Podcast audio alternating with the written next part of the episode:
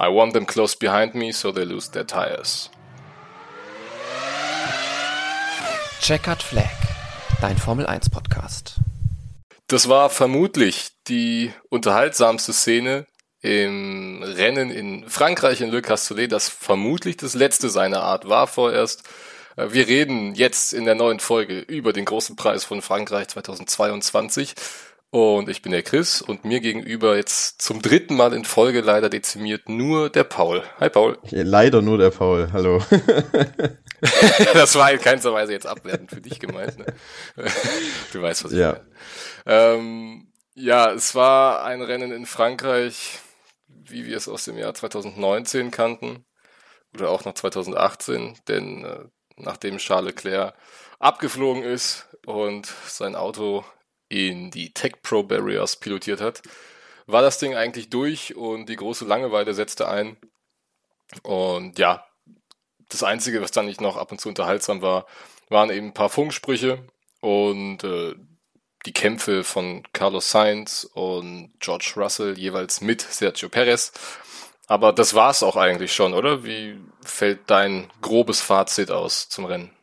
Ja, war definitiv eines der schwächeren Rennen dieser Saison. Äh, erwartungsgemäß möchte man fast sagen. Le Castellet hatte ja schon immer den Ruf gehabt, dass das eher langweilige Rennen produziert und ja, diesem Ruf ist es nachgekommen. Vorne hast du schon gesagt, war echt öde, bis auf die Carlos Sainz, der da noch ein paar schöne Zweikämpfe geführt hat, aber auch im Mittelfeld äh, gab es nicht wirklich ähm, viele Überholmanöver, viel Action. Das war sehr starkes Prozessionsfahren in weiten Teilen des Rennens. Und ja, Charlie Leclerc wirft das Auto weg und damit wahrscheinlich auch die Weltmeisterschaft. Und jetzt laufen wir Gefahr, dass wir eine ähnlich langweilige zweite Saisonhälfte erleben, wie das Rennen in Frankreich war. Ja, also ich meine, das Rennen hat ja eigentlich gut angefangen. Ne? Wenn Leclerc drin geblieben wäre, dann hätten wir ja wirklich, gehe ich äh, felsenfest von aus, äh, durchaus mindestens mal bis in die letzten zehn, fünf oder noch mehr Runden äh, ein spannendes Rennen haben können. Ne? Also die waren ja schon dauerhaft eigentlich in ihrer eigenen Liga unterwegs, haben sich sofort vom Rest des Felds getrennt, aber blieben halt immer eng beisammen. Nur dass halt Verstappen selbst mit DRS nie an Leclerc vorbeigekommen ist. Ja, es wäre sehr spannend gewesen, dann auch was die Taktik angeht, weil Ferrari hat ja Leclerc länger draußen gelassen. Da hätte man wahrscheinlich auf einem Einstop gepokert, äh, während man bei Red Bull wahrscheinlich den aggressiveren Zweistop gefahren wäre. So ähnlich wie im letzten Jahr, aber ja, durch diesen komischen Abflug hat sich das ja dann eh äh, erledigt gehabt. Ja, es ist halt sehr schade. Also äh, auch Helmut Marko hat das dann äh, im Interview danach gesagt, ausgerechnet Helmut Marko, dass es ein bisschen ärgerlich ist, dass diese schönen Duelle zwischen Verstappen und Leclerc nie so wirklich ja, bis zum Ende ausgetragen werden, weil bei Ferrari immer irgendwie was ist mit dem Auto, mit der Strategie und wenn es mit den beiden Sachen nichts ist, dann wirft halt der Fahrer das Auto weg. Ähm, ich müsste jetzt mal lange zurückgehen und überlegen, wann beide Ferrari ohne Strategiepanne ein gutes Rennen gefahren sind, wo beide im Ziel gelandet sind. Ich glaube Miami war. Das war Miami, ja. Und das ist schon. Ähm, das ist schon, ja, oder doch, ja, müsste Miami, Miami gewesen sein. sein, ja. In Österreich waren wir ja kurz davor, dann, ja, ist dem Science ja auch dann ist Science in Flammen äh, aufgegangen. Der Motor explodiert. Also ja, also das ist natürlich eine Statistik, die keiner keiner irgendwie gut finden kann. Ne? Ja, und wenn man sich jetzt halt mal anguckt, dass Verstappen irgendwie eine fast Milliarden Punkte mittlerweile äh, entfernt ist von Leclerc, dann muss man schon sehr viel Fantasie haben, um irgendwie da noch ein bisschen Spannung in den Titelkampf rein zu interpretieren. Also eigentlich muss man jetzt hoffen, dass Verstappen irgendwie in der nächsten Zeit mal mindestens zwei Rennen äh, ausfällt und einen Nuller hinlegt und ähm, damit man so ein bisschen das Gefühl von Wettbewerb hat. Weil ansonsten ist es jetzt einfach äh, die Saison zu Ende fahren, Verstappen gratulieren und dann hoffen, dass nächstes Jahr wieder spannend wird.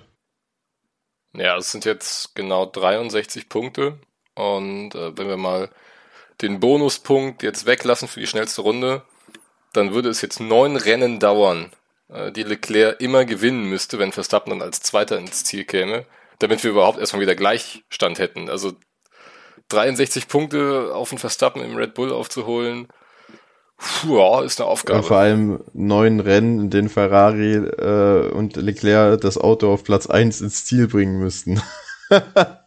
und das, und das ist ja eigentlich das Unrealistische daran.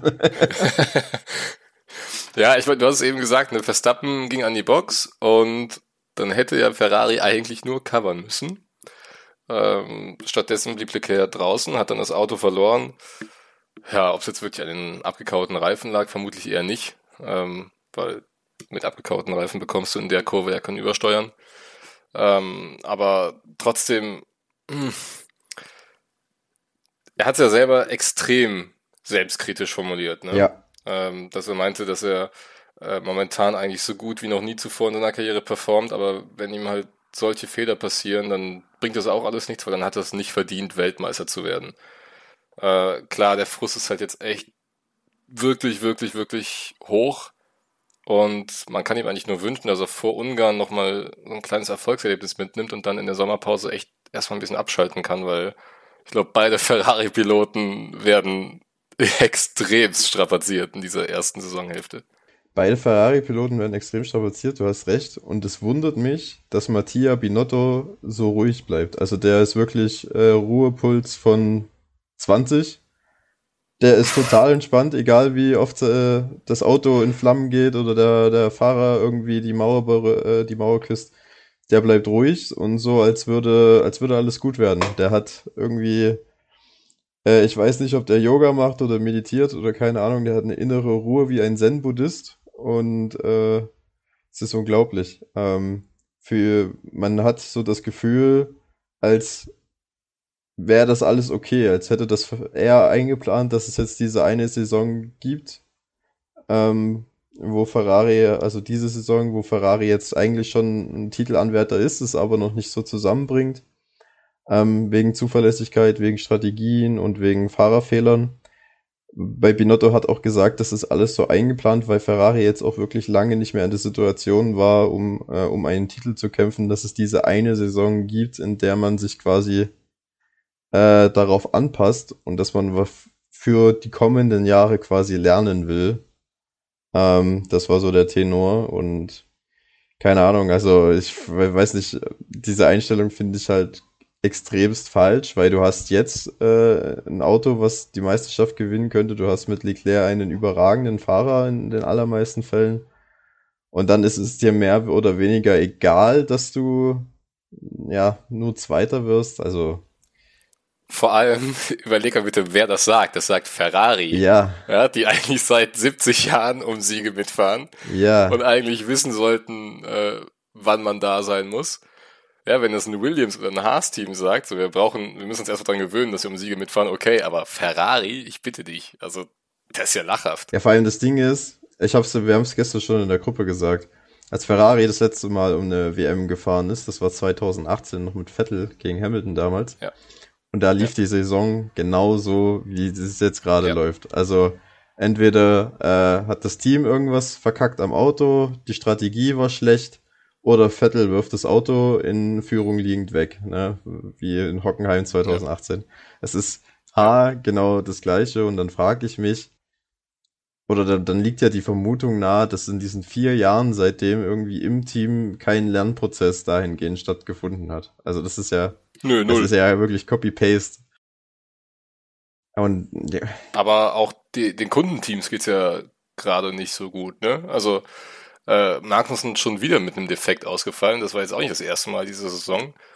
Ähm, und die Alphas hatten auch weder Qualifying noch im Rennen irgendwie Land gesehen. Und gut, bei Schumacher äh, und Magnussen hätte es ja im Qualifying eigentlich ganz gut aussehen können. Schumacher hat es äh, mit den Track Limits vergeigt, aber ähm, ich würde sagen, das können wir auch eigentlich nutzen, um die Rennanalyse zu beginnen, oder? Ja, dann äh, ja, geht's los mit dem ersten Ausgeschiedenen. Das war äh, Yuki Tsunoda. Und äh, ich glaube, das war ja in derselben Runde, sehe ich gerade, wie Charles Leclerc, beide in Runde 17. Und bei Tsunoda lag's äh, ja natürlich auch daran, ähm, dass er in der ersten Kurve von Ocon einen abbekommen hat. klassischer Rennunfall. Ne? Ocon hat übersteuern, will halt gegenlenken und sich nicht zu drehen und trifft dann halt äh, den Tsunoda am äh, linken Seitenkasten. Und ja, Tsunoda drehte sich, war dann am Ende des Feldes und hat dann irgendwann abgestellt und da ist ja der halbe Seitenkasten äh, ja fast auseinandergefallen. Ja, sehr ärgerlich, ähm, weil bei Alpha Tauri hatte man ja endlich dieses Wochenende das lang ersehnte Update am, am Start. Und Tsunoda hat ja dann im Qualifying auch eine wirklich gute Performance gezeigt. Also den hätte ich nicht ja. in Q3 erwartet, muss ich ehrlich sagen. Und ja, dann ist es natürlich sehr ärgerlich, dass der Ocon da so, ja, sudden loss of talent hatte und dann in den Tsunoda rein übersteuert. Ähm, Wären wahrscheinlich Punkte drinnen gewesen für ihn. Umso erschreckender fand ich ehrlich gesagt bei Alpha Tauri die Leistung von Gasly, ähm, mhm. weil Q1 ausgeschieden und auch im Rennen absolut kein Land gesehen, äh, obwohl er ja das gleiche Auto wie Tsunoda hatte. Also, und das auch noch beim Heimspiel. Also das war schon. Aber ich glaube, da spielt auch wieder so ein bisschen dann ähm, zu viel Motivation rein. Weil bei Gasly hatte ich absolut das Gefühl, dass er völlig übermotiviert in dieses Wochenende reingeht und es unbedingt allen zeigen wollte jetzt bei seinem Heim Grand Prix und das ist halt extrem nach hinten losgegangen. Ja, ich weiß nicht, übermotiviert. Es ist halt. Ja, es ist ja nicht nur dieses Rennen, es ist ja bei Gasly auch schon die gesamte Saison, die irgendwie nicht so dolle läuft. Also im Vergleich zu. Ja, aber ich hatte jetzt eben im Vorfeld des Wochenendes das Gefühl, dass er jetzt halt sehr, sehr viel auf diese Woche setzt und dass es jetzt unbedingt halt wieder in die andere Richtung gehen soll. Aber das Blatt hat sich jetzt eben noch nicht gewendet. Ja, das kann gut sein. Ich meine, er hat ja auch zwischenzeitlich auch seinen Frust kundgetan, dass er letzte Saison mit den Ferrari und den McLaren kämpfen konnte und dass er jetzt ja froh sein muss, wenn er es ins Q2 schafft ähm, mit dem Alpha Tauri. Also ich kann mir schon vorstellen, dass das für ihn ziemlich frustrierend ist, aber die erste Aufgabe ist es halt immer noch den Teamkollegen zu schlagen und ähm, Yuki Tsunoda läuft ihn da so ein bisschen den Rang ab. Also er, Tsunoda ist jetzt nicht deutlich besser als Gasly über den Saisonverlauf gesehen, das will ich nicht sagen. Aber sie sind halt schon ziemlich gleichwertig mittlerweile. Und wenn ja. Gasly sich halt für ein besseres Cockpit empfehlen will, für höhere Aufgaben empfehlen will, dann muss er den Tsunoda eigentlich wegbügeln. Das ist so ein bisschen ähm, schlechter geworden, seit Perez bei Red Bull verlängert hat, ne? Also irgendwie ab da war so ein bisschen der Knick drin bei Gasly, habe ich das Gefühl. Ja, aber ich fand er auch schon vorher war er in der Saison jetzt nicht überragend. Das einzige gute Rennen, an was ich mich erinnere, ist Baku, wo er Fünfter geworden ist. Und ansonsten war es eher Apple, aber du hast wahrscheinlich nicht Unrecht. Ich meine, er hat wahrscheinlich die ganze Zeit gehofft, dass er nochmal diese eine Chance bei Red Bull bekommt. Und jetzt, wo Perez auch noch um zwei Jahre verlängert hat, war ja klar, ähm, dass, dass es für ihn wahrscheinlich keinen Weg zurück mehr ins A-Team gibt. Ähm, ja. Ja, und das dann, ich glaube, das kann jeder nachvollziehen, dass das einen mitnimmt und dass da vielleicht auch ein bisschen die Motivation leidet. Aber klar, also das Auto ist ja auch nicht mehr so konkurrenzfähig wie letztes Jahr. Ne? Du hast es eben schon gesagt, es sind momentan 27 magere Pünktchen erst bei Alpha Tauri auf dem Konto, damit sind sie Achter. Ähm, Punkteverteilung relativ ausgeglichen, Gasly 16, Zunoda 11. Aber ich finde, da kann man jetzt eben nicht nur auf die Fahrer schimpfen, ähm, sondern das Team hatte auch definitiv den Sprung ins neue Regelwerk leicht verpasst. Ja, und das wundert mich eigentlich, weil ich hätte eigentlich gedacht, dass jetzt auch in Zeiten von Budget Gap ähm, vielleicht ein paar Ressourcen vom Red Bull Hauptteam in das äh, Junior-Team wandern. Ähm, aber das scheint nicht der Fall gewesen zu sein. Oder vielleicht hat man es gemacht, aber es hat noch keine Früchte getragen. Weil letztes Jahr hatte man ja ein unglaublich gutes Auto. Ähm, wahrscheinlich der beste Alpha Tauri, den es bisher gab, oder Toro Rosso. Und ja. in, ja, definitiv. in diesem Jahr ist halt wirklich, ist halt wirklich schwach, ne? Und jetzt ist man auch noch hinter Haas zurückgefallen und ja, das Update funktioniert zumindest jetzt in Frankreich nicht. Also es sieht nicht so prickelnd aus für die Truppe von Franz Toast und ja, ist eigentlich schade. Ja, ähm, wenn wir dann, ja, wobei Latifi machen wir gleich. Ich wollte gerade beim Stichwort äh, neue Updates und neues Auto eigentlich direkt zu Latifi gehen, aber Äh, ja, vorher haben wir eben noch Charles Leclerc, über den wir eigentlich jetzt schon gesprochen haben. Und deswegen würde ich fast sagen, können wir den überspringen. Und äh, ja, schauen dann auf die beiden Haas. Magnussen nach 37 Runden das Auto abgestellt.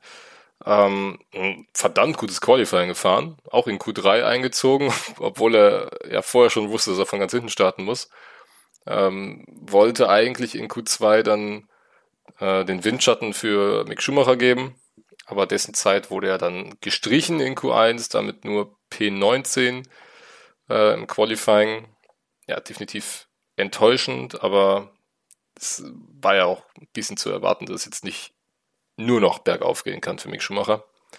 Ähm, Im Rennen ja nicht wirklich die Pace gehabt. Äh, weder an Alex Albon konnte er vorbeigehen, noch nach dem ersten Boxenstopp mit Kevin Magnussen mithalten. Und als er dann den, den Treffer von Guangzhou abbekommen hat, war es sowieso gelaufen eigentlich, oder? Ja, also es war wieder ein Wochenende zum Vergessen für Mick. Ähm, was mich halt schon wieder so genervt hat, war diese Diskussion nach dem Qualifying, äh, die dann auch von Sky so künstlich hochgehalten wurde. Diese Track Limits.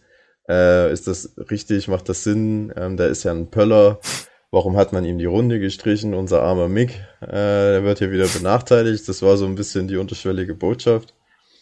Äh, und dann auch nach dem Rennen äh, stellt dann Peter Hardenecke dem Ralf noch die Frage, ja, wenn der Mick nicht so weit hinten gestanden hätte, am Start wäre dann vielleicht in die Punkte gekommen.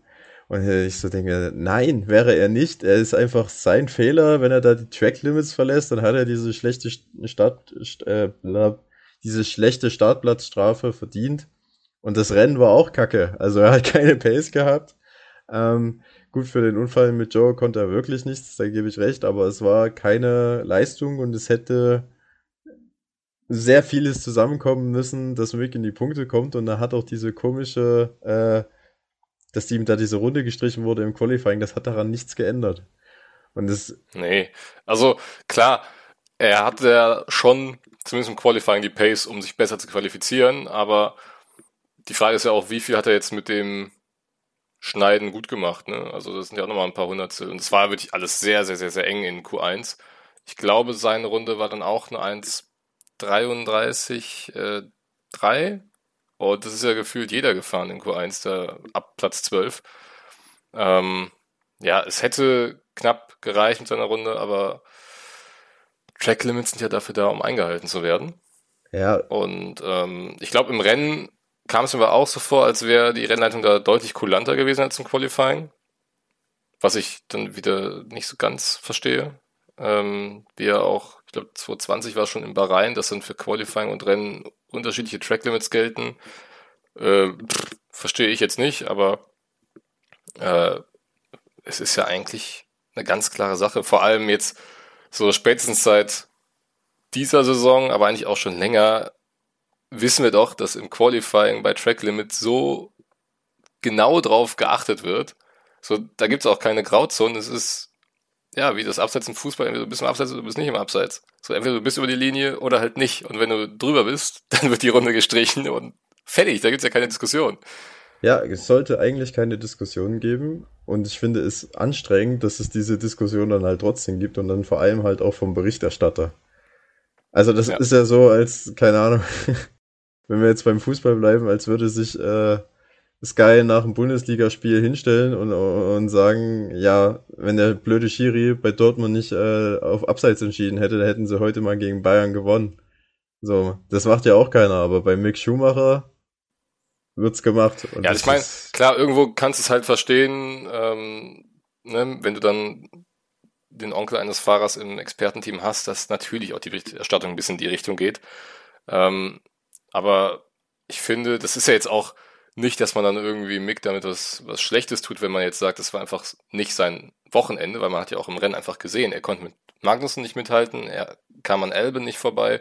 Ne? Also selbst wenn er dann vielleicht von 12 oder 13 gestartet wäre, dann hätten ihn die anderen wahrscheinlich auch irgendwann geschluckt. Ja, aber mich, also ich gebe dir vollkommen recht, mich stört halt einfach nur diese MIG-zentrierte Berichterstattung, wo dann halt auch immer irgendwie Gründe gesucht wird, äh, warum es bei MIG nicht geklappt hat, ähm, anstatt einfach mal zu sagen, es war dieses Wochenende einfach nicht gut genug. So, ist ja auch okay. Es erwartet ja, ja jetzt auch keiner von, von ihm, dass er ja, genau, jedes Wochenende ähm, die Bäume ausreißt. Aber mich nervt es halt, ähm, dass ein journalistisches Format oder sollte es zumindest den Anspruch haben, ein journalistisches Format zu sein, der halt so zentriert ist. Dass natürlich deutsche Fahrer irgendwie ja, einen Schwerpunkt in der Berichterstattung haben, das ist normal, aber dann halt doch bitte noch mit ein bisschen Abstand und mit einer gewissen ähm, Professionalität. Und ich finde es halt einfach unerträglich, äh, dass, hm. dass Mick da irgendwie,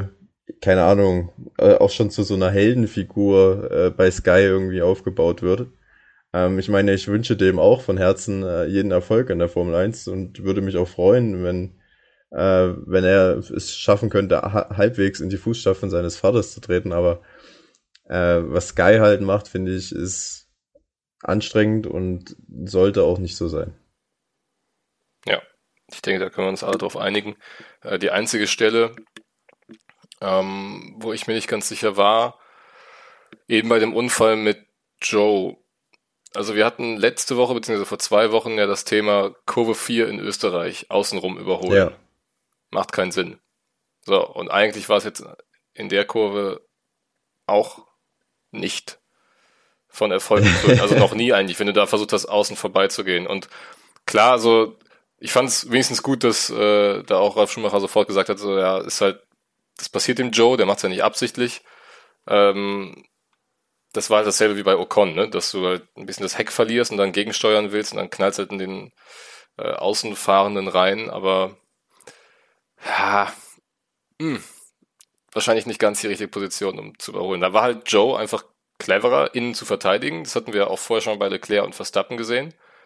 Da hatte Leclerc dann auch innen verteidigt und dann hat Verstappen ja auch nicht versucht, dann auch außenrum vorbeizugehen. Also das, ne, vielleicht braucht mich einfach noch ein bisschen mehr Erfahrung, um zu erkennen, so dass du irgendwann halt mal zurückziehen musst und ähm, ja, halt nicht an jeder Stelle überholen kannst. Aber wie gesagt, Punkt hat er jetzt damit nicht verloren. Die hätte es vermutlich so oder so nicht gegeben. Ähm, ich hatte mich nur gewundert, dass er einmal nach dem, äh, beim Safety Car, glaube ich, ne, als Leclerc abgeflogen ist, ähm, ist er ja nochmal reingekommen, obwohl er vorher schon drin war in der Box. Ja. Oder beim, beim Virtual Safety Car. Auf jeden Fall, kurz nach seinem Stop ist er dann direkt nochmal reingekommen und konnte so halt kaum jemanden überholen, der in der Box war. Das fand ich ein bisschen merkwürdig, weil dadurch hat er ja schon mal ein paar Positionen verloren. Der Start war ja super von Schumacher. Ja, Haas-Strategie ist äh, wahrscheinlich die Ferrari-Lehrgang äh, belegt, die Strategen. Ja, ja, ja. Das ist ja, ich meine, der, die Idee ist ja eigentlich richtig, ne? Wenn man halt merkt, man steckt fest, dann, dass man jemanden reinholt und neue frische Reifen auszieht und so hofft, einen Undercut zu fahren. Und wenn dann das Safety Car rauskommt, hast du eigentlich schon verloren, weil die anderen halt einen freien Boxenstopp bekommen. Aber dann selber ja, aber noch mal zu sagen, ja noch ein paar Plätze gut kannst, machen. ja genau. Also wenn du dann halt selber noch mal reinkommst, äh, raubst du dir halt alles. Ne? Und ja. Also weil ich meine, in Frankreich äh, ne, extrem lange Boxengasse, 27 Sekunden hat man im Schnitt verloren. Also selbst beim Safety Car kannst du noch eine ganze Menge gut machen dann an Zeit. Ja, die wurde ja sogar verlängert, die Boxengassen. Äh, genau, ja. Also ja, keine Ahnung, also wäre aber auch wahrscheinlich, wenn es äh, wenn es eine gute Strategie ja. gewesen wäre. Die Pace war einfach viel zu schwach, um, um in die Punkte zu genau. kommen. Ja, äh, ähnliches dann bei Williams. Ich hatte es vorhin schon gesagt, Latifi jetzt auch mit dem Update. Letztendlich auch das gleiche Chassis wie Alex Albin, aber äh, konnte es auch überhaupt nicht nutzen. Ich muss sagen, ich habe das Qualifying nicht live sehen können. Ich musste mich da mit den Highlights zufriedenstellen, deswegen weiß ich nicht, ob dem Latifi vielleicht auch noch eine Runde gestrichen wurde. Äh, ich kann es ähm, dir auch ähm, nicht sagen, weil Sky hatte am, also Sky Ticket hatte am Samstag äh, Übertragungsprobleme und ich konnte nur das Q3 sehen. Oh. Ja, ich habe dann auch nur die Highlights gesehen, aber ähm, ah ja, okay.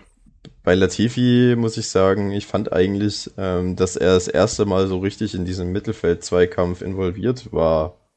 Ähm, Hat ja auch einmal aus eigener Kraft Bottas überholt. Richtig, ne? also ich, man merkt zumindest jetzt auch an Latifi, dass dieses Update bei Williams schon ein Schritt nach vorne ist. Ob das jetzt diese versprochene Sekunde ist, wage ich mal zu bezweifeln.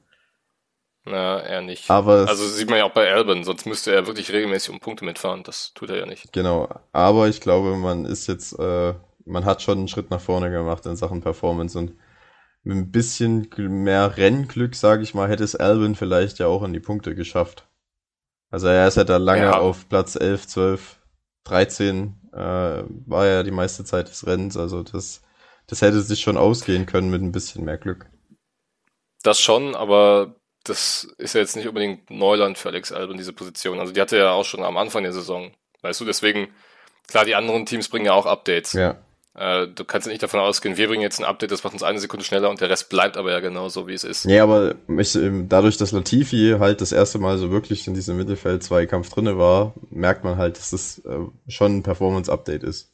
Ich finde, das merkst ja. du halt an Latifi eher jetzt als äh, an Alvin. Ja. Ähm, ja, weiter im Text mit Alfa Romeo. Äh, ja, über Joe haben wir auch schon ein bisschen gesprochen mit dem Unfall jetzt. Äh, ansonsten sehr wenig äh, Fernsehzeit bekommen, genau wie sein Vorgänger Antonio Giovinazzi. Ich weiß nicht, ob du es gesehen hast. Giovinazzi hat die Haare. Ja, ne? Je Jesus ist gone. das war, glaube ich, so das verstörendste Bild, was man dieses Wochenende gesehen hat. Äh, kurz nach äh, Valtteri Bottas mit seinem Circuit Paul Ricard Hut, den er ununterbrochen auf hatte. Wahrscheinlich auch noch unter Ja, ein richtiger Trendsetter geworden, der Bottas. Erst mit seinem äh, Po-Wild und jetzt mit seiner schönen Mütze da an Porica. Also. Ja, schneller hat's ihn auf jeden Fall nicht gemacht. Ähm, Alfa Romeo oh, kriecht echt immer so ein bisschen weiter nach hinten im Feld gefühlt. Super ins Jahr gestartet und dann ja, wird's kontinuierlich weniger. Deswegen kann ich auch gerade einfach nicht viel dazu sagen. Also sie waren kaum im Bild, äh, weil es kein gutes Ergebnis von ihnen, waren auch wirklich weit weg dann, äh, zeitentechnisch von den Punkten. Deswegen, äh, ich weiß nicht, hast du noch was zu Alfa Romeo zu sagen? Ähm, ich weiß, dass Bottas im Interview danach gesagt hat, er hätte auch äh, anderthalb Stunden in die Sauna gehen können.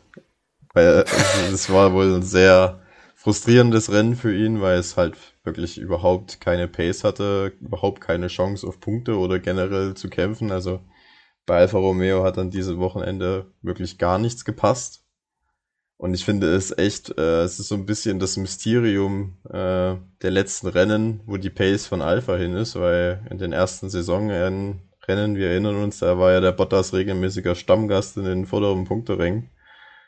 Und jetzt ist, haben sie gefühlt das langsamste Auto, möchte man fast sagen. Also selbst der äh, selbst der Williams und der Haas sind äh, meistens schneller geworden und ja, ich verstehe es wirklich nicht. Also Updates hat man jetzt mh, hm, wahrscheinlich auch so ein paar Kleinigkeiten gebracht, kein, kein signifikantes, mhm. aber trotzdem ja. solltest du jetzt nicht so in der Performance einbrechen. Also das ist schon, schon komisch und würde mich auch mal interessieren, wo da der, der Hase begraben liegt. Hm. So ein bisschen in die andere Richtung bewegt sich ja Aston Martin. Ja. Ähm, die jetzt auch wieder einen Punkt mitgenommen haben, in Person von Lance Stroll. Äh, das fand ich auch noch sehr amüsant, die letzte Runde zwischen den beiden Aston Martin, wo der Vettel in der letzten Kurve dem Stroll noch fast in die Karre fährt. Äh, das wäre so ein bisschen Aston Martin-esque gewesen.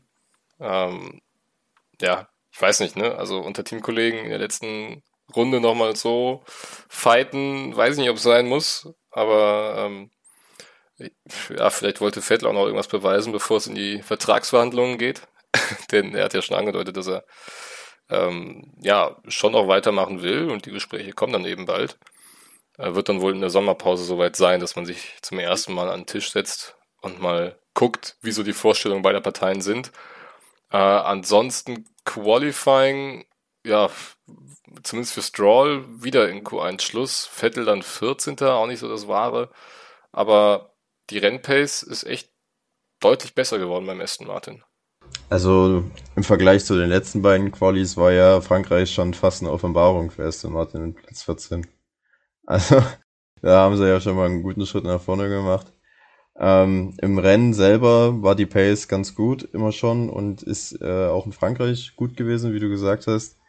Ähm, ich glaube, bei Vettel war in der Aktion mit Stroll ein bisschen Frust dabei weil man ihn bei ähm, Aston Martin dann nochmal zu einem, für einen zusätzlichen Boxenstopp reingeholt hat, obwohl Vettel gesagt hat, dass er mit den Reifen bis zum Ende gehen kann. Und so ist er ja eigentlich erst hinter Stroll gelandet. Und jetzt gibt schon hm. wieder diverse Menschen, die da wieder eine Bevorzugung von, von Stroll Junior im Team sehen, dass man bei Aston Martin ihm halt den Punkt schenken wollte. Ähm, ich glaube, so weit ist es jetzt nicht, aber ich glaube, das äh, erklärt so ein bisschen den, den Frust, den da der, der Sepp vielleicht hatte, warum er da in der letzten Runde nochmal den, äh, den Teamkollegen angegriffen hat, weil, wie du es schon sagtest, also im, im Worst-Case-Szenario räumt er beide Autos raus und dann sind sie, äh, stehen sie wieder ohne Punkte da.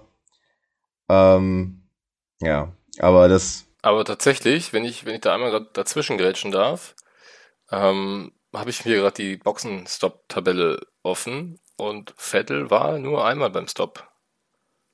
Also die einzigen Fahrer mit zwei Boxenstops waren die beiden Haas, äh, die beiden Alfa Romeos, Latifi und Sainz. Okay, weiß ich jetzt nicht. Also ich habe das nur mitgekriegt auf Social Media. Ähm, ja. Ja, also der Rest ist ein Stopp gefahren. Okay, vielleicht bin ich, wurde mir da auch ein Bären aufgebunden. weiß es nicht.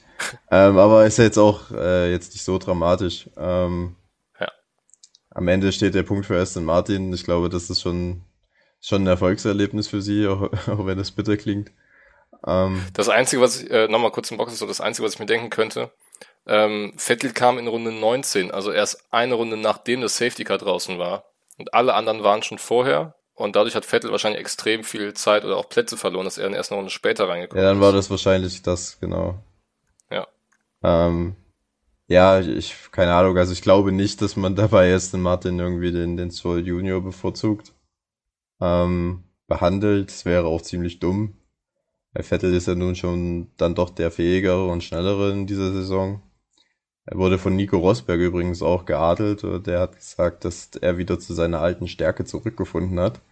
Ähm, so weit würde ich jetzt nicht gehen, aber er ist schon besser als letztes Jahr unterwegs. Von den Leistungen her, von seinen eigenen, das würde ich schon sagen.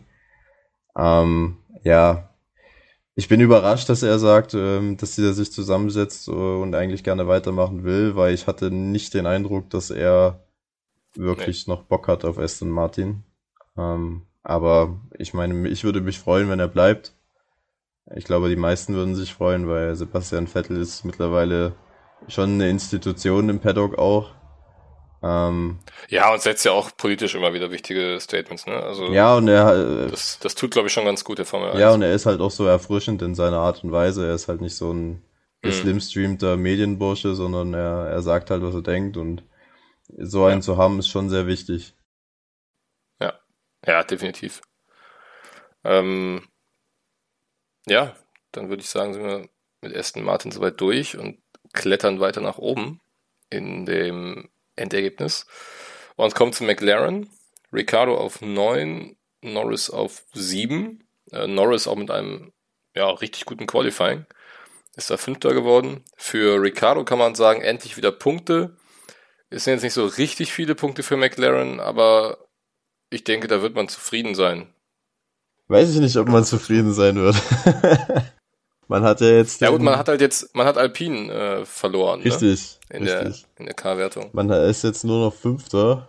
Alpine ist vorbeigezogen und das neue Update, äh, was man ja jetzt auch gebracht hatte in Frankreich, das hat im Qualifying auf jeden Fall geholfen, aber im Rennen scheint es jetzt noch nicht so die gravierenden Auswirkungen gehabt zu haben was die Pace angeht. Ähm, und der Alpine wirkt jetzt trotzdem insgesamt, würde ich sagen, als das schnellere Fahrzeug.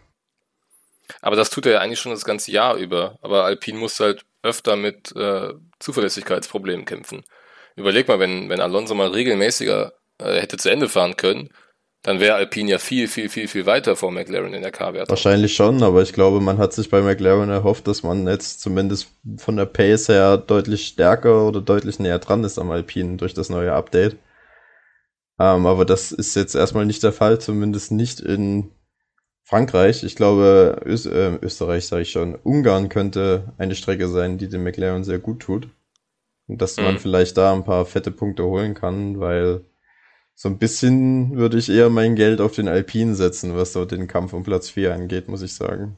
Ja, absolut. Also das ist für mich gar keine Diskussion, dass, dass ich Alpine da in diesem Jahr relativ deutlich eigentlich vor McLaren sehe. Ne? Weil wie gesagt, wenn der Motor nicht so oft in die Knie gegangen wäre, dann ähm, hätte auch Alonso schon wesentlich mehr Punkte auf dem Konto. Ja, und vor allem Alpine hat halt zwei Fahrer, die halt regelmäßig in den Punkten landen. Und bei Ricardo genau, ist halt ja. immer noch so ein bisschen der englische Patient im wahrsten Sinne des ja, Wortes. Dann, ja, ja, dann können wir eigentlich auch direkt zu Alpine rübergehen, weil die haben ja Lando Norris sozusagen gesandwiched, also Alonso auf 6, Ocon auf 8 und dann eben versetzt die beiden McLaren. Ähm, Alonso ja schon angesprochen, diesem wieder absoluten Superbrain-Spruch, dass er den Norris extra rankommen lässt im Rennen, um ihm damit die Reifen kaputt zu machen. Das ist so hervorragend. Ja.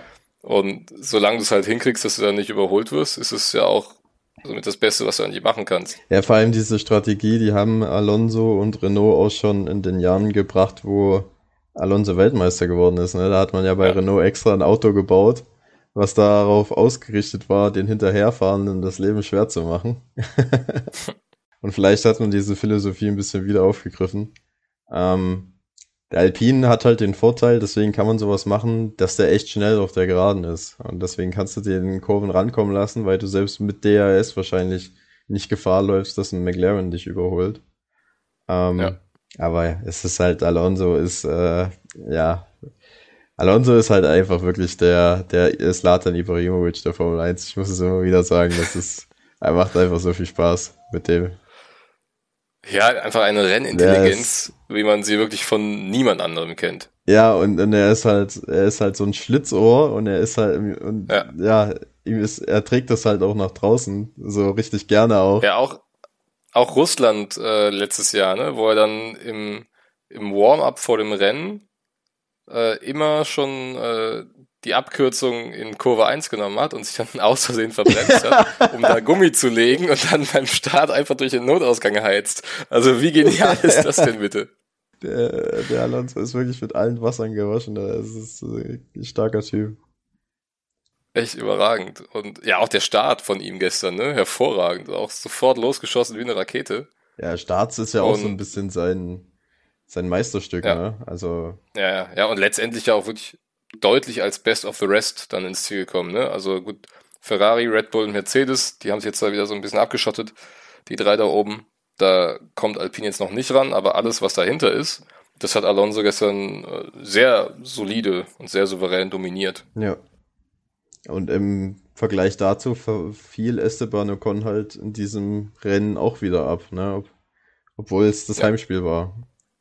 Also hat er auch sehr genau, lange ja, an. Alonso sammelt jetzt auch weiter Punkte auf Ocon. Richtig. Ne? Und Ocon hat ja sich auch wirklich schwer getan, da an Ricciardo vorbeizukommen. Das hat ja auch eine ganze Weile gedauert, bis es dann geklappt hat.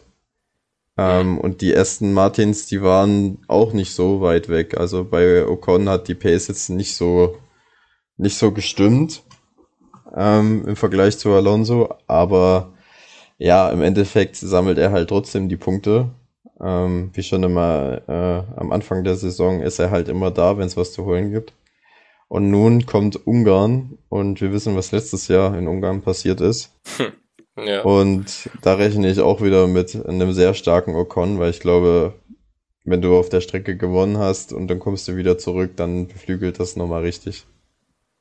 Ja, aber es ist nicht unbedingt eine Strecke für einen Alpin dieses Jahr, ne? Ja, nicht unbedingt. Ähm, wobei ich sie jetzt auch in äh, Monaco äh, in, auch nicht so schlecht in Erinnerung hatte.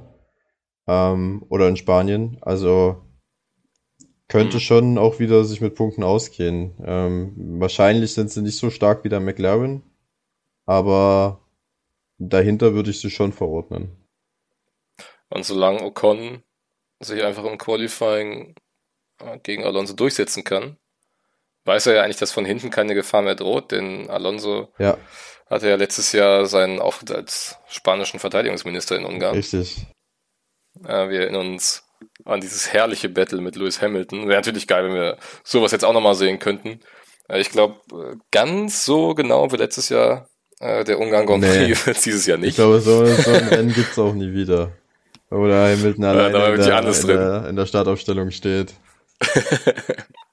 Was soll ich? Der Bottas in der, in der, äh, am Start Bowling spielt und er erstmal irgendwie fünf Autos oder so rausschickt. Und Latifi äh, nach dem Restart äh, erstmal ein paar Runden auf Platz zwei fährt. Ja. Das war und schon dann, äh, äußerst Ocon gegen Vettel im Alpinen und Aston Martin um den Sieg. Das ganze Rennen über. Ja, das hatte schon Ja, was, hatte schon was. Ich hätte nichts dagegen, wenn es nochmal so wird. War schon ein ziemlich krankes Rennen, ja.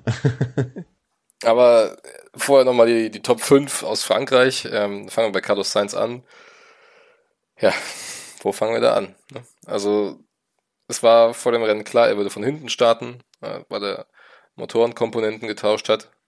Und ähm, ich finde, in den ersten fünf, sechs, sieben Runden war es alles noch so ein bisschen, ja, noch nicht ganz so flutschig, wie er nach vorne gekommen ist. Irgendwann ging es dann.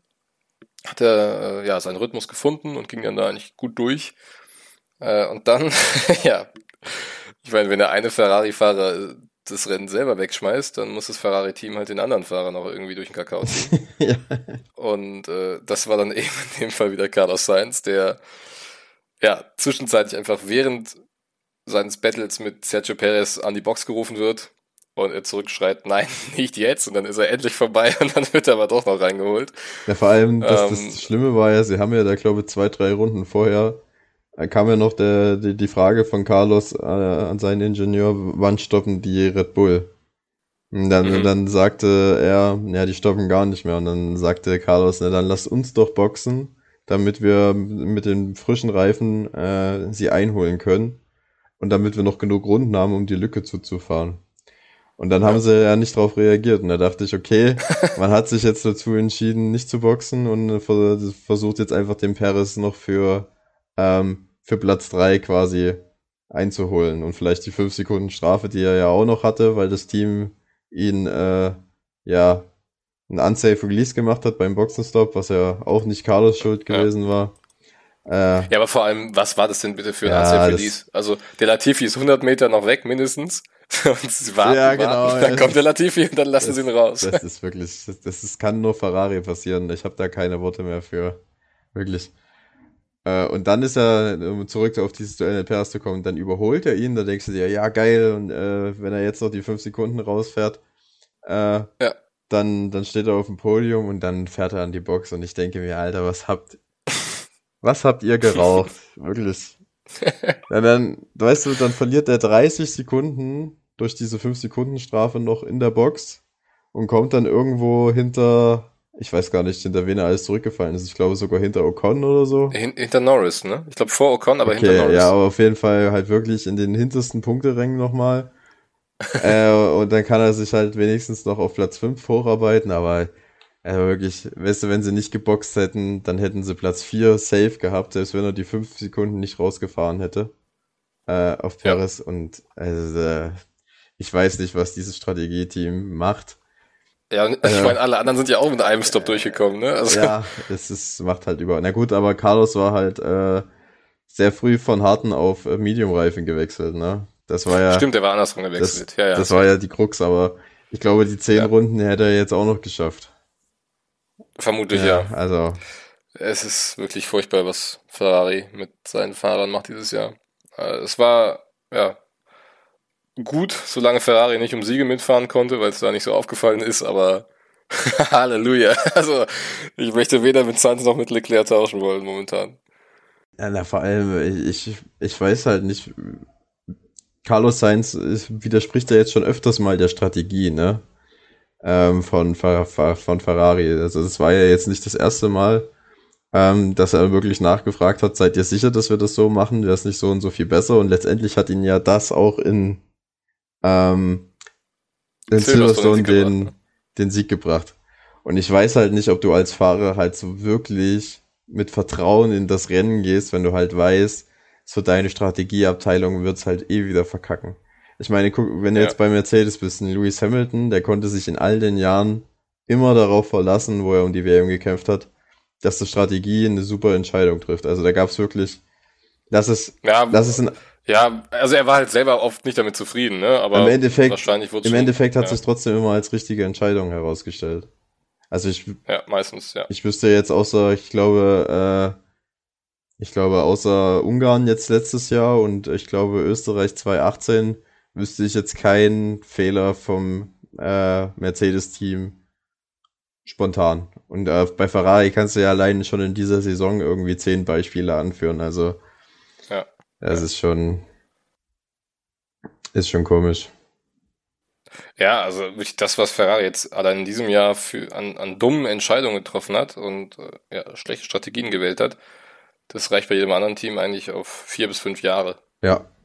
So, da wird dann in, in dem Zeitraum dieselbe Anzahl an, an dummen Fehlern gemacht. Haas ausgenommen. Ja, Haas ausgenommen, ja.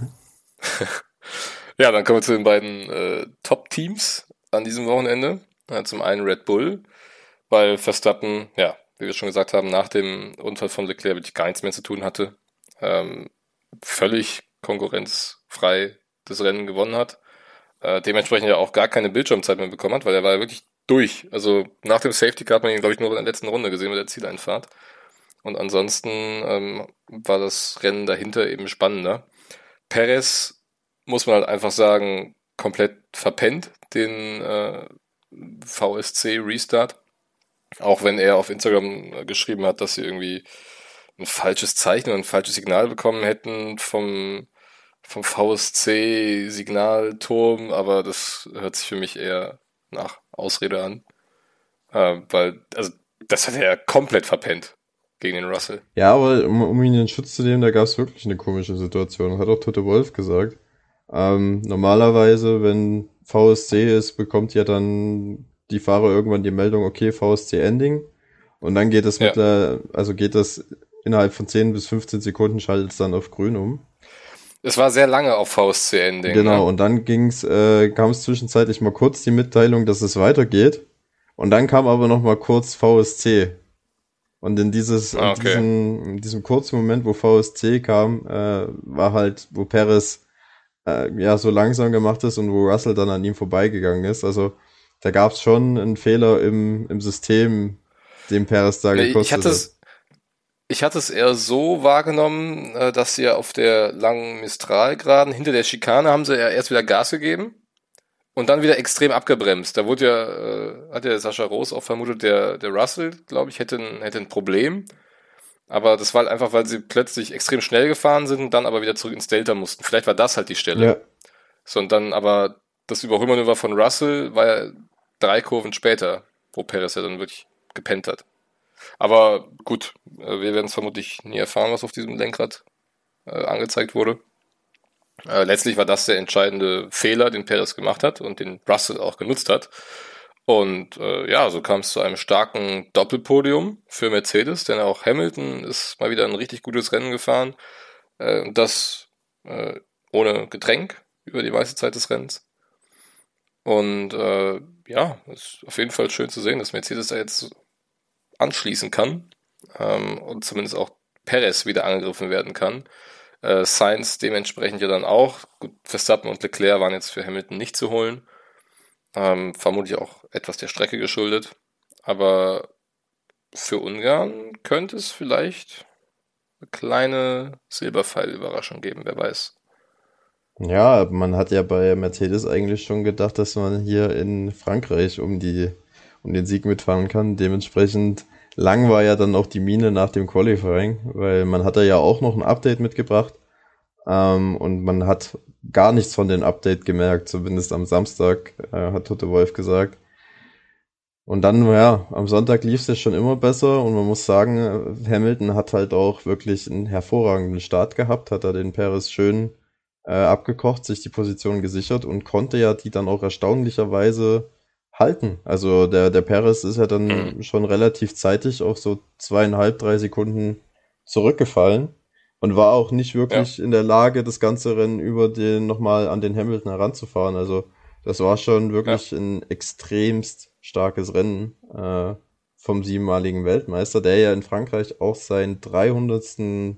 Grand Prix bestritten hat. Genau. Und ich habe äh, und, eine ziemlich ja. krasse Zahl gefunden. Das war sein 300. Compris und sein 187. Podium. Und das ist schon ziemlich heftig, wenn man sich überlegt, dass Hamilton einfach in mehr als jedem zweiten Rennen seiner Karriere äh, auf dem Podium stand und in, ja, in nicht mal in jedes, also er hat 103 Siege in diesen 300 Rennen, das heißt, er hat jedes dritte Rennen gewonnen. Das, ja, das ist, schon, ist schon heftig, ne? Also das sind wirklich Statistiken, da wird eigentlich schwindelig. Ja, aber es ist, äh, wir, wir sagen es so oft, ne? es ist irgendwie komisch, dass wir nach äh, sieben bzw. achtjähriger Mercedes-Dominanz uns jetzt nach einem halben Jahr schon wieder freuen, dass sie zurück sind an der Spitze. Ne? Also das ist schon sehr, sehr kurios. Aber ich denke halt einfach, je mehr Teams um einen Sieg mitfahren können, desto besser. Und ob dann ein Hamilton zum achtmal Weltmeister wird oder Leclerc zum ersten Mal, ist mir ja fast egal. Ich würde schon Leclerc, glaube ich, eher gönnen. Aber ähm, oh, jetzt ist hier draußen gerade mega Lärm auf der Straße. Ähm, aber weißt du, ich, ich freue mich halt einfach über spannende Rennen. Und äh, wenn Hamilton dazu gehört, äh, bitte, freue ich mich. Ja, was halt jetzt, was man halt nicht will, ist so die Situation, die wir jetzt haben, ne, wo du halt einen Meisterschaftsführenden hast, der ewig weit weg ist äh, und du halt eigentlich ja schon weißt, okay, die Saison ist eigentlich durch. Ähm, und das halt vor der Sommerpause, das willst du halt nicht haben. Und je mehr Teams halt ja eng beieinander liegen und um Siege kämpfen können, desto größer ist halt die Chance, dass es dann ab nächster Saison wieder einen sehr offenen Meisterschaftskampf geben könnte. Aber ich sag's ganz ehrlich, ja. ich glaube von den, ich glaube es sind jetzt noch zehn Rennen. Ich prognostiziere sieben Red Bull und drei Ferrari-Siege äh, und Verstappen ist spätestens Singapur Weltmeister. Boah, Singapur schon. Ja, sag ich dir so, wie es ist, ja. Hui, das wäre äh, übrigens dann ja das, das sechstletzte Rennen der Saison. Das heißt, wir würden danach noch äh, okay, ja, okay, vielleicht, okay, Sinn sehen. Dann, ja, lass du sagen, so vier Rennen vor Schluss ist es safe Weltmeister. Ja, das, das wäre auf jeden Fall denkbar. Ja, es müsste halt wirklich irgendwie, auch wenn wir es ihm natürlich nicht wünschen, aber jetzt wäre es ja vielleicht nochmal an der Zeit, dass auch so ein Red Bull-Motor nochmal in die Knie geht. Und für die Meisterschaft wäre es ja eigentlich nur wünschenswert, dass Verstappen dieses Wochenende jetzt in Ungarn nicht ins Ziel kommt oder nicht in die Punkte und Leclerc halt nochmal volle Punkte mitnimmt, äh, damit wir in der Sommerpause wenigstens nochmal so ein bisschen was haben, worauf wir uns dann vielleicht freuen können. Weil wenn Verstappen jetzt gewinnt in Ungarn, dann sind es ja mindestens 70 Punkte schon. Ja. Boah, und dann wird's echt heavy. Ja, es ist jetzt schon heavy, also. ja, ja, klar. Hast recht. Ich weiß nicht, ich, es sind jetzt zehn Rennen noch. Das, äh, du hast das ja schon mal vorgerichtet, ne? Also er müsste ja jedes Rennen gewinnen. Wenn Verstappen mit jedem Rennen Zweiter wird, sind sie ja erstmal punktgleich im letzten Rennen. Genau. Ähm, und das sehe ich halt einfach nicht. Oh, nochmal so ein, noch so ein punktgleiches Finale in Abu Dhabi. Weiß ich nicht, ob meine Nerven das mitmachen würden. Aber ich würde das nehmen. Ich würde das nehmen. Aber ich, für meiner Meinung nach ist Red Bull einfach zu souverän und Ferrari einfach zu, ja. zu fehleranfällig, als dass man da irgendwie nochmal erwarten könnte, dass da nochmal ein offener WM-Kampf ja. äh, entsteht. Und, per Aber, und Paris ja, du hast recht an, ja. ist ja jetzt eigentlich auch aus dem WM-Kampf raus, weil da haben jetzt die, die Leistungen in den letzten Rennen jetzt auch nicht mehr äh, so gestimmt, dass er da groß Punkte zu Verstappen gut machen konnte. Eher im Gegenteil.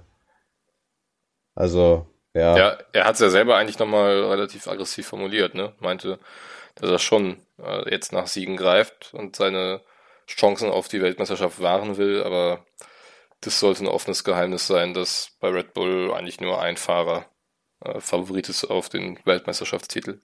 Ja, ja, aber guck mal, Perez hat jetzt in Österreich hat er das Rennen mehr oder weniger selber weggeworfen. Da hat er 25 Punkte auf Verstappen verloren. Jetzt in Frankreich konnte er mit Hamilton nicht mithalten. Ähm, und Verstappen ist ja am Anfang des Rennens irgendwie gefühlt mit Leclerc anderthalb Sekunden pro Runde schneller gefahren. Ja, deswegen, also, ich sag ja, ne, also Perez ist natürlich, äh, fährt ja ein richtig gutes Jahr bei Red Bull, aber wie Günther Steiner sagen würde, äh, eine Schwalbe macht noch keinen Sommer. Ja, richtig. aber äh, mit dem Rennen würde ich sagen, sind wir dann soweit durch, oder? Ja, ich meine, gab jetzt auch nicht so viel zu besprechen bei dem Rennen, wenn wir ehrlich sind. Nö, also ist heute eine etwas kürzere Rennanalyse, aber dann kommen wir jetzt auch zu einem ja, etwas kürzeren Newsblock.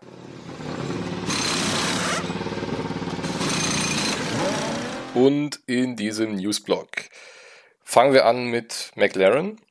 Und zwar ist seit der letzten Folge ja wieder so ein bisschen Klarheit reingekommen, wie man bei McLaren weitermachen will. Und zwar äh, wird Daniel Ricciardo aller Voraussicht nach bleiben. Also beide Seiten wollen. Und äh, das müsste dann jetzt schon ja, ganz krasse Gründe haben, dass sie nicht mehr weiter zusammen machen. Ja, ähm, McLaren hat, ja. Ob beide Seiten wollen, bin ich mir jetzt nicht so sicher, aber äh, Tatsache ist halt, dass es da einen Vertrag für 2023 gibt und dass McLaren den wohl auch erfüllen muss äh, und erfüllen wird ähm, mit Ricciardo. Ja, Ricciardo hatte sich ja da selber auf äh, Social Media gemeldet und quasi allen Spekulationen Wind aus den Segeln genommen, indem er gesagt hat, er wird definitiv für McLaren nächstes Jahr in der Formel 1 fahren. Also das war auch nochmal so ein wichtiger Punkt, weil man hatte ja spekuliert, ja, vielleicht schiebt McLaren den rüber in das neue Formel E-Programm oder vielleicht sogar zu den Indycars, aber nein, Ricardo fährt weiterhin äh, Formel 1 für McLaren. Was man so hört, äh, ist so, dass man sich bei McLaren dazu entschieden hat, das zu machen, weil es halt keine wirklichen Alternativen gibt. Also ähm, es sind keine wirklich guten Fahrer auf dem Markt. Äh, Pierre Gasly war da immer wieder als Name gefallen. Der ist jetzt kommt aber auch aus seinem Vertrag nicht heraus. Und die Indycar-Fahrer, die man hat, die sind halt alle noch nicht startberechtigt für die Formel 1 und halt auch noch zu unerfahren. Und bei McLaren möchte man gerne zwei erfahrene Fahrer haben und deswegen bleibt Ricciardo eigentlich nur über, dass man mit dem weitermacht. Ja, und äh, du hast gerade die Indica schon angesprochen. McLaren hatte nämlich äh, ja, einen neuen Fahrer verpflichtet in der Indica-Serie, nämlich Alex Pelou. Genau. Äh, der bleibt aber erstmal in der Indica, äh, soll aber Formel 1 Testkilometer sammeln dürfen, so wie es ja kürzlich auch ähm, Colton Herter gemacht hat. Der ist ja auch äh, viele Runden in Portimao gefahren. Ähm, also Alex Pelou für alle, so seine ja. Für alle, die ihn nicht kennen, ist halt IndyCar Champion von 2021 und ein wirklich sehr äh, hochtalentierter Fahrer. Ähm, er ein Franzose, der so ein bisschen den anderen Weg gegangen ist, der nämlich der, die Junior-Kategorien in Amerika durchlaufen hat, äh, die Indy Lights und äh, dann jetzt auch IndyCar Champion geworden ist. Relativ zeitig in seiner Karriere, also wirklich ein äh, großes Talent und meiner Meinung nach auch ähm, höher einzuschätzen als ein Colton Hurter oder ein Pato Award. Also Okay. Wenn ich, äh, ja, die Indica-Serie verfolge ich jetzt nicht so, deswegen musst du da jetzt mit deiner Expertise glänzen. Ja, also wenn, ich sage mal, wenn es jetzt nur um Performance-Aspekte gehen würde, was den Fahrer angeht, dann würde ich schon sagen, dass alles äh, für Palou spricht. Ähm, Col okay. Colton Hurter ist halt aufgrund seiner äh, amerikanischen Staatsbürgerschaft halt, äh, ja, wahrscheinlich was Marketing angeht, äh, im Markt USA wahrscheinlich noch zu bevorzugen, aber ähm, also Alex Palou, das ist ein Name, den man sich auf jeden Fall mal merken könnte. Der hätte auf jeden Fall auch das Zeug für die Formel 1 meiner Meinung nach. Ja, und bei Colton Herter und dem USA-Aspekt spielt ja dann immer wieder auch Zach Brown eine große Rolle, wie wir schon häufig hier gesagt haben. Genau, dann, äh, ja, dass Sebastian Vettel verlängern will, haben wir eben schon angesprochen. Deswegen ähm, kurz zu den Konstrukteuren. Da gibt es nämlich jetzt ja erste Gerüchte, ähm, dass Honda, und das ist jetzt auch offiziell von Honda, es zumindest nicht ausschließt, 2026 zurückzukommen in die Formel 1. Ja. Ähm, Grund dafür ist eben, dass man ja jetzt bei der Formel 1 diesen Net Zero Carbon Weg auch einschlägt und das ist ja vieles in Richtung ähm, Nachhaltigkeit und emissionsfrei geht. Aber Honda hat sich eben erstmal zum Ziel gesetzt, die Straßenfahrzeuge äh, emissionsfrei weitestgehend zu gestalten. Und da erstmal so voll den Fokus drauf zu legen. Und wenn man merkt, das geht schnell und es funktioniert und äh, die Motorenreglements ähm, passen auch mit den Vorstellungen von Honda zusammen, denn Honda saß bei den Verhandlungen zum Motorenreglement ab 2026 nicht mit am Tisch ähm, dann könnte es sein, dass man sich damit nochmal auseinandersetzt. Äh, da müsste man sich dann so in ein bis anderthalb Jahren zu entscheiden, äh, ob man da ja nochmal nach einem Wiedereinstieg in die Formel 1 äh, plant. Aber zumindest mal wurde es nicht dementiert. Das ist so das einzige offizielle Statement, was man da jetzt rausnehmen konnte. Ja, also Honda werde ich auch nicht laut raus, muss ich ehrlich sagen. Die haben ja mittlerweile mehrere Austritte und wieder zurückkehrende äh, Zeiten in der Formel 1 gehabt. Und ich habe schon damals nicht verstanden, dass man jetzt in dem Moment, wo man wirklich ja einen Motor hat, äh, mit dem man Meisterschaften gewinnen kann und halt auch Meisterschaften gewinnt zusammen mit Red Bull, dass man dann beschließt auszusteigen. Ähm, vor allem, weil halt es absehbar war, dass die Motorenentwicklung eingefroren werde. Also man hätte sich jetzt eigentlich schön diesen Marketing-Effekt ähm, herausziehen können mit Red Bull zusammen durch die Weltmeisterschaftsgewinne, die es ja jetzt wahrscheinlich auch in diesem Jahr geben wird. Ähm, ja, und das, ich meine, es war ja auch schon, vor, bevor sie ausgestiegen sind, abzusehen, dass das Reglement ab 2026 in die Richtung gehen wird, in die es jetzt nun mal geht. Und deswegen finde ich es ein bisschen komisch, dass man da erst jetzt erst aussteigt und dann trotzdem relativ zeitnah wieder verkündet, ja, also eigentlich hätten wir ja schon Lust auf die Formel 1 und wenn alles passt, dann kommen wir wieder. Also irgendwie macht es für mich keinen Sinn, was die, was die Japaner da machen. Aber Fakt ist, je mehr Hersteller es in der Formel 1 gibt, ähm, jetzt motorenseitig oder vielleicht auch mit einem Werksteam, desto besser ist das für ja. den Sport. Auf jeden Fall. Vielleicht können sie sich ja dann mit Andretti zusammentun. Die wollen ja auch auf Biegen und Brechen rein. Und wenn sich dann vielleicht Honda findet äh, als Motorenlieferant, ja, warum nicht? Also, ja, kann gut sein. Also Honda ist halt, Honda und die Formel 1 ist halt auch so eine, so eine Hassliebe, glaube ich. Ne? Äh, ja, ja, genau, so hätte ich das auch bezeichnet. Ähm, dann haben wir wieder mal das Thema Rennstrecken und Rennkalender für das Jahr 2023, denn ähm, ja, gestern inoffiziell war es schon das letzte Rennen in Frankreich, es ist noch nicht fix, aber ähm, ja, übereinstimmenden Medienberichten zufolge wird Frankreich nächstes Jahr rausgekickt. Ähm, Katar kommt ja jetzt wieder zurück nach einjähriger Pause und bleibt dann auch zehn Jahre. Yay! Ähm, uh. Ja, wir freuen uns alle unfassbar. Ähm, und dann steht eben immer noch Spa auf der Kippe. Und ich meine, es waren portugiesische Medien, äh, andernfalls brasilianische, ähm, die eben ja gesagt haben, dass der Verbleib von Spa davon abhängig gemacht wird, ob Kialami oder Shanghai 2023 äh, dabei sind. Also Südafrika wäre auf jeden Fall eine Bereicherung für die Formel 1 und die Strecke ist auch wirklich cool, macht Spaß zu fahren. Aber wollen wir dafür wirklich auf Spa verzichten? Das ist halt die Frage. Und bei China finde ich zumindest, also ich war noch nie ein großer Fan von der Strecke in Shanghai. Äh, da hätte ich schon lieber Spa-Francorchamps. Ähm, auf jeden Fall schwierig, weil die Erweiterung auf den afrikanischen Kontinent für sowas Globales wie die Formel 1 eigentlich unumgänglich ist, aber Spa rauszuwerfen kann auch keine Alternative sein. Wie siehst du das?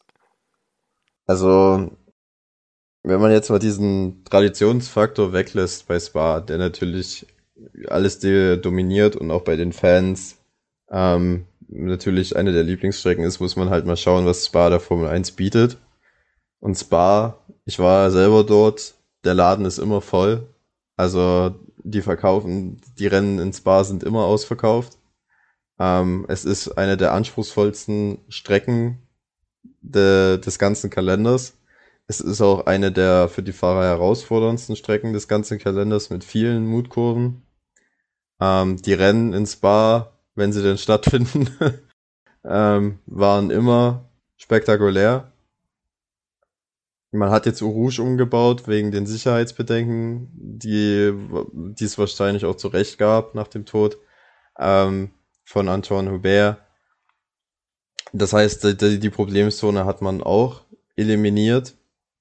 Und wenn man auf diese Faktoren halt noch wirklich diesen absoluten Traditionsfaktor drüber stülpt, wo man sagt, Spa, das ist wahrscheinlich mit Monza und Monaco und Silverstone, das sind die vier Strecken, die die Formel 1 eigentlich fahren muss, dann ja. kann ich es nicht verstehen, wenn man sagt, wir schmeißen Spa raus. Weil ich glaube auch, der, was, was dann von den Fans und auch von den Fahrern zurückkommt, wird nicht sehr positiv für die Formel 1 sein. Vor allem, wenn man es dann halt äh, mit Rennen, Rennen wie in China oder Katar ersetzt. Ich meine, klar, ja, die werden wahrscheinlich, alle, wissen, ja. die werden mehr Antrittsgeld bezahlen, aber ich sag dir, Eben. so wie es ist, äh, in Katar ist die Hütte nicht voll. Äh, und in, in und da gibt's ja schon kaum Tribünen. Ja, eben. Und in, in China, äh, das wird auch kein Motorsportfest. So Kialami, das, ja, das, da sind wir uns einig. Wenn das kommt, wäre es mega cool, weil die Formel 1 muss auch in Afrika fahren. Um, ähm, und die Strecke ist halt auch wirklich ziemlich nice und ich glaube, die, die, die Südafrikaner, die würden das auch zelebrieren, das Rennen. Aber China für, für Spa oder Katar für Spa, ich glaube, das sollte man sich bei der Formel 1 echt überlegen, ob man das macht. Also ehrlich gesagt glaube ich nicht, dass da irgendwelche negativen Bekundungen von Fans oder Fahrern die Formel 1 davon abhalten werden. Und ich kann mir auch nicht vorstellen, dass etwas derartiges einen hohen Effekt einfach hat, in negativer Weise, äh, der eben den finanziellen Aspekt übersteigt. Ähm, es wäre jetzt nicht so die erste ja, streitbare Entscheidung, die die Formel 1 treffen würde, weil wir haben schon das Rennen in Saudi-Arabien, das durchgezogen wurde, obwohl ein, eine Ölfabrik in der Nähe der Strecke mit Raketen beschossen wurde. Äh, wir haben schon den 10-Jahres-Vertrag mit Katar, wir haben den 10-Jahres-Vertrag mit Abu Dhabi als Finalrennen, was auch kaum einer geil fand. Von daher kann ich mir echt nicht vorstellen, dass ja, dass äh, ja, aber all diese Formel 1 dann da Spa behält. Wir haben ja auch Miami, äh, nicht nur Miami, wir haben jetzt auch Las Vegas ab nächstem Jahr dazu bekommen, ja, wo auch Vegas. keiner Bock drauf hat. Äh, ich weiß es nicht. Aber guck mal, so Abu Dhabi äh, und so die Rennen, die gab's halt neben den ganzen Klassikern zusätzlich, noch wenn du es so nehmen willst. Aber hier hätten wir jetzt halt erstmal den Fall, dass wirklich so eine absolute klassische Fanlieblingsstrecke gegen irgendeinen ja, Plastikprodukt aus Katar oder äh, China halt äh, eingetauscht wird. Und ich glaube, das ist dann. Hust Hockenheim. Ja. Hust Nürburgring. ja gut, aber also, man, was, was man in Deutschland halt ehr, ehrlicherweise auch sagen muss, äh, als das letzte Mal die Formel 1 2019 gefahren ist vor Zuschauern, war die Hütte halt so gut wie gar nicht gefüllt, ne? Also der, man muss ähm, der, das Interesse der Deutschen nach dem Live-Rennen ist nicht so groß, wie das jetzt in anderen Ländern ist. Ja. Ähm, und Spar ist halt, also das sind halt wirklich Massen jedes Jahr. Mhm. Also du kannst es halt nicht argumentieren mit, da ist kein Zuschauerinteresse. So wie man es in Deutschland leicht noch tun könnte. Ja, klar. Aber ja. Ja. das ist in Spa halt definitiv nicht der Fall. Ja. Ja, es ist auf jeden Fall ein äh, Thema mit vielen Streitpunkten und mit vielen Meinungen. Und äh, ich frage mich, wann es da Klarheit geben wird. Vermutlich nicht in den nächsten Wochen.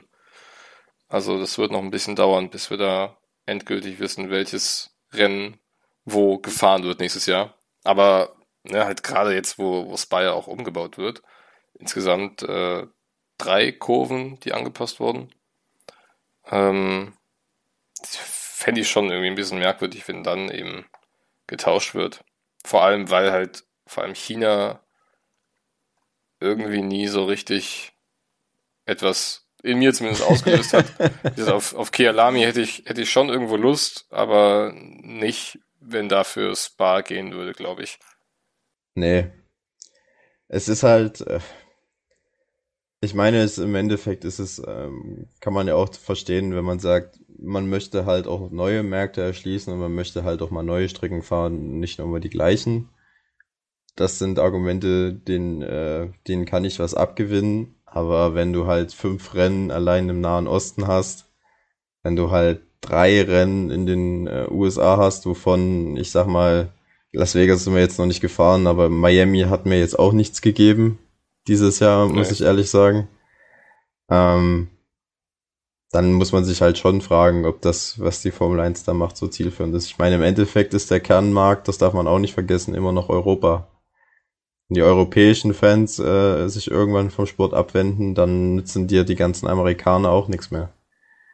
Aber Vermutlich nicht. Nee, aber also ich meine, Amerika kannst ja so hingehend noch vertreten, dass ja in Europa auch sehr viele Rennen nah beieinander hast und in ganz USA dann halt nur ein Rennen zu haben, ist halt schon schwierig für die amerikanischen Fans, aber dann verstehe ich halt auch nicht, warum nicht irgendwie so eine bestehende Strecke wie Road America zum Beispiel, die sehr, sehr schön zu fahren ist. Die ist schon fertig, die wird dann aber nicht genommen. Stattdessen halt noch so ein ekliger Highspeed-Stadtkurs in Miami. Ja, also Miami und Las Vegas, das ist halt wirklich nur der Prestige-Gedanke. Ne? Miami hast du ja dieses, ja, äh, dieses Hard Rock Stadium, was du da schön äh, werbewirksam im Hintergrund hast und Miami hast du halt natürlich, äh, Miami sag ich schon, in Las Vegas hast du halt da, äh, ja, da blinkert's halt ja, überall links und rechts, ne? Also ja. ich glaube schon, dass das spektakuläre Bilder sind, aber ob das für den Sport als solches so zielführend ist, weiß ich nicht. Und ich meine, bei, ja. bei Las Vegas ist sich ja die Formel 1 ja selber auch noch unsicher, ne? Also deswegen gibt's ja da auch, glaube ich, nur einen Dreijahresvertrag. Äh, vor allem, weil die Formel 1 ja da selber auch der, der Ausrichter ist. Das heißt, wenn das Rennen nicht gut angenommen wird, fährt sie halt selber Verluste ein.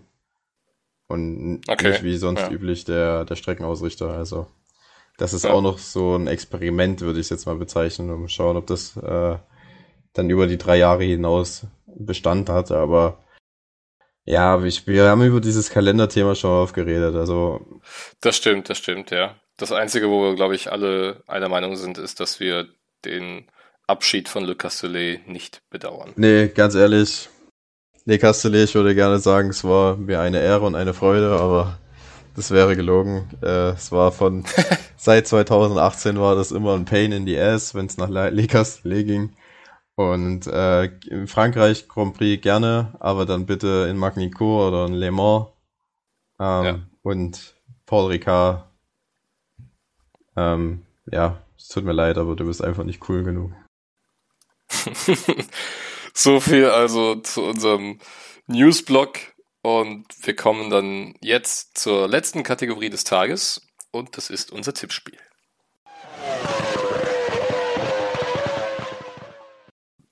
Und im Tippspiel gibt's ja eigentlich für alle, wenn man so will, erfreuliche Nachrichten, denn wir haben alle gepunktet. Und ähm, Besonders für mich gibt es erfreuliche Nachrichten, denn ich habe die meisten geholt, nämlich derer zwei. Äh, mein Tipp war Verstappen, Hamilton, Leclerc. Und Paul, du hast wenigstens einen Punkt geholt mit äh, Russell auf Platz 3. Und Yannick hatte noch einen Punkt mit Verstappen als Rennsieger geholt. Äh, macht jetzt im Punktestand Yannick 7 ähm, und Paul, wir haben beide jeweils 10 Punkte auf dem Konto. Yannick durfte somit anfangen und seinen ersten Tipp für Ungarn oder seinen Tipp für Ungarn abgeben. Und der sieht so aus: Verstappen auf 1, Perez auf 2, also nochmal ein Red Bull Doppelsieg und Hamilton auf der 3. Paul, du hast jetzt so ewig lang immer als letzter tippen müssen. Du darfst jetzt mal vor mir tippen. Ja, ich weiß ehrlich gesagt nicht, was ich tippen soll. Ähm, wenn wir, ich würde halt gerne den Ferrari Doppelsieg tippen, weil ich glaube, dass von der Fahrzeugcharakteristik Ungarn dem Ferrari schon sehr entgegenkommt. Ähm, ja. Allein Ferrari Doppelsieg zu tippen nach den letzten Rennen ist halt schon ein bisschen idiotisch. weil, weil ja, kann man so formulieren. Irgendwas geht sowieso schief. Aber ich glaube, ich werde es trotzdem tun und ich äh, gehe mit dem Leclerc Science Verstappen-Tipp. Okay. Ist äh, notiert. Und dann werden wir uns zumindest mal auf einer Position gleichen, nämlich auf der dritten. Denn ich glaube an, naja, ist es eine Wiederauferstehung? Eher nicht, aber ähm, seit 2000 sieben hat Lewis Hamilton ja ähm, in jedem Jahr mindestens ein Rennen gewonnen. Und diese Serie wird er meines Tipps nach in Ungarn fortführen. Deswegen tippe ich Lewis Hamilton auf die Eins vor Charles Leclerc und Max Verstappen. Ja. Ich glaube, Also Hamilton hat ja auch schon neun Siege oder so in Ungarn. Es ist so, ich glaube genau, Oh, das weiß ich gar ich nicht. glaube, er hat in äh, Silverstone und in Ungarn jeweils neun Siege. Ich glaube, wenn er, Ja, wenn er dieses Jahr in Ungarn gewinnt, ist er, glaube ich, der erste Fahrer, der jemals äh, irgendwie zehn Siege auf einer Rennstrecke eingefahren hat. Dann bestätigt mich das nur in meinem Tipp. Und äh, ja, wir freuen uns auf das letzte Rennen vor der großen vierwöchigen Sommerpause, die kaum zu ertragen sein wird, aber irgendwie kommen wir da schon durch. Ähm, also jetzt am Wochenende dann Ungarn und uns hört ihr dann wieder am Dienstag nächste Woche. Und mir bleibt nur noch zu sagen, danke Paul, danke euch fürs Reinschalten und ich freue mich schon auf nächste Woche. Bleibt gesund, habt Spaß beim Rennen und macht's gut. Macht's gut, bis nächste Woche.